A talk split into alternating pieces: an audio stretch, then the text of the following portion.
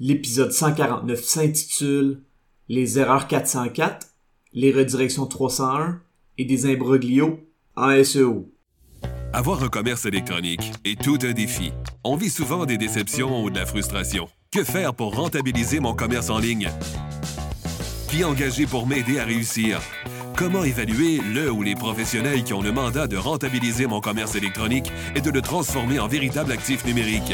Vous écoutez Commerce électronique et actifs numériques avec Nicolas Roy. La raison d'être de mon podcast est très simple. C'est d'aider les propriétaires de commerce électronique à comprendre, contrôler et posséder leur commerce électronique et les composantes qui l'entourent. Parce que je crois sincèrement que c'est la meilleure manière de rentabiliser à court terme et de se bâtir des actifs numériques qui prennent de la valeur à long terme.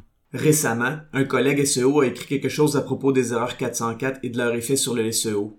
Son texte a piqué mon intérêt et il a aussi fait réagir beaucoup de gens. Il m'a moi-même fait réagir parce que dernièrement, je me suis retrouvé dans une situation très particulière en SEO face à ce sujet. Dans cet épisode, je vais vous parler du texte de ce collègue pour que je vous donne mon avis à savoir si je suis en accord avec son propos sur ce sujet et je vais vous raconter mon histoire assez particulière par rapport à ce sujet. Si vous voulez une consultation privée pour le SEO de votre site web, je vous invite à vous rendre au nicolaroy.pro et à prendre rendez-vous avec moi. Dernièrement, un collègue SEO a fait une publication et j'avais l'impression qu'il s'adressait spécifiquement à moi parce que je vivais une situation particulière dont je vais vous parler plus tard dans l'épisode. Avant de raconter le tout, je crois que c'est important de spécifier de rappeler que dans le meilleur des mondes, on ne change jamais les URL en SEO.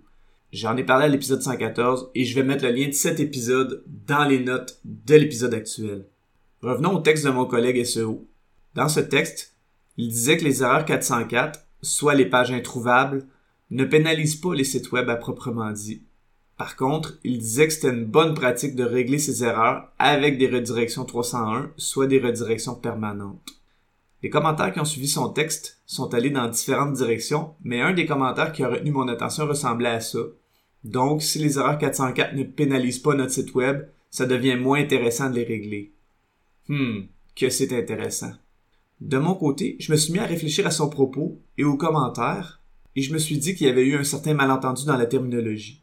Donc, avant d'aller plus loin et de donner mon avis sur ce propos, je vais couvrir certains termes qui sont peut-être évidents pour certains et certaines, mais en lisant les commentaires, je dois dire que ce ne l'était pas pour tout le monde. Voici donc quelques termes SEO à réviser. Ces termes sont en anglais de façon quasi universelle. Crawl. C'est lorsque le ou les robots de Google, parce qu'il y en a plusieurs, vont sur votre site web pour explorer son contenu, pour voir les nouveautés ou les changements. Ces robots sont souvent appelés des crawlers ou des spiders. Crawling budget. Le crawling budget ou budget crawl en français fait référence à la quantité de ressources qu'un moteur de recherche comme Google est prêt à allouer pour explorer ou crawler un site web dans une période donnée. Plus le site web est populaire, plus son budget crawl est gros. Indexation.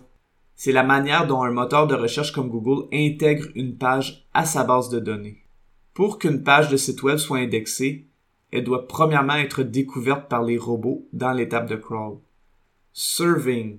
Le serving en SEO, c'est la manière dont le contenu est fourni aux utilisateurs et aux moteurs de recherche par les serveurs. En gros, c'est le fait d'être visible dans les résultats de recherche pour une requête précise. Le serving est donc très important. Une pénalité. En SEO, une pénalité, c'est une action punitive prise par un moteur de recherche contre un site web ou contre une page d'un site web en raison de pratiques jugées contraires aux directives de ce moteur de recherche. Ces pratiques sont souvent appelées Black Hat SEO. Lorsqu'un site web est pénalisé, il va souvent être complètement retiré de l'index du moteur de recherche. Il peut aussi baisser drastiquement dans les résultats des moteurs de recherche. Il existe deux types principaux de pénalités en SEO. La première, c'est la pénalité manuelle. La pénalité manuelle, c'est une pénalité donnée par des humains qui travaillent pour le moteur de recherche, comme chez Google par exemple. Ce type de pénalité est de moins en moins utilisé parce que c'est difficile de l'appliquer à grande échelle. Ce type de pénalité peut survenir si Google reçoit des plaintes et elle va souvent provoquer un retrait de la page dans l'index de Google.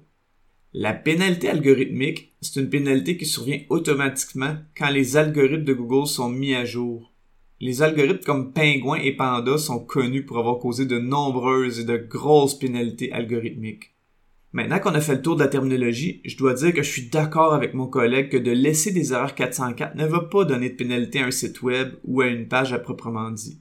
Et comme il l'a bien mentionné, ça peut affecter le budget crawl parce que si Google utilise des ressources sur des pages introuvables, Google risque de quitter rapidement. Est-ce que ça peut affecter les résultats SEO? La réponse est peut-être, parce que si Google vient sur votre site web et tombe constamment sur des erreurs 404 et qu'il quitte, le site web va être mal servi et donc il va être moins visible pour certaines requêtes. Comme mon collègue l'a bien dit en réponse aux gens qui commentaient que c'était moins intéressant de corriger les erreurs 404 s'il n'y avait pas de pénalité, eh bien ça reste une bonne pratique d'hygiène du site web de les régler pour optimiser son budget crawl et donc pour être certain que le serving du site web soit à son meilleur. Maintenant, pourquoi est-ce que j'avais l'impression que ce collègue me parlait à moi personnellement quand j'ai lu son texte? Parce que dernièrement, j'ai vécu une expérience où les redirections permanentes, ou les redirections 301, qui sont la fonction de rediriger de façon permanente une ancienne URL vers une nouvelle URL, ne fonctionnaient pas. Le site web est un CMS peu utilisé et dans ce cas précis, les redirections permanentes ne fonctionnaient pas. Qu'est-ce que ça implique de ne pas pouvoir faire de redirection 301 quand on fait du SEO? Eh bien, ça implique qu'on a des erreurs 404 et que si Google se perd dans ces erreurs 404, il va partir rapidement du site web et ne servira pas aussi bien dans les résultats de recherche. Ou ça va prendre plus de temps parce que je vais devoir attendre que Google revienne un autre jour et je vais devoir espérer qu'il ne s'enfarge pas dans les erreurs 404 pour pouvoir utiliser l'entièreté du budget crawl qui devrait normalement être alloué au site web. Surtout que quand un site web crée du contenu plus régulièrement, il gagne en budget crawl et il a de plus en plus de contenu qui a un potentiel d'être servi dans les résultats de recherche pour attirer des visiteurs. Mais si tout ça est saboté par des erreurs 404, c'est un problème. Une autre limite à ne pas pouvoir faire de redirection 301 est que si je perçois que j'ai deux contenus qui sont de la cannibalisation de mots-clés, je peux pas vraiment régler le problème en fusionnant les deux contenus et en faisant une redirection d'un contenu vers l'autre. J'ai une vidéo qui explique et surtout qui montre une situation de cannibalisation de mots-clés que je vais mettre dans les notes de l'épisode.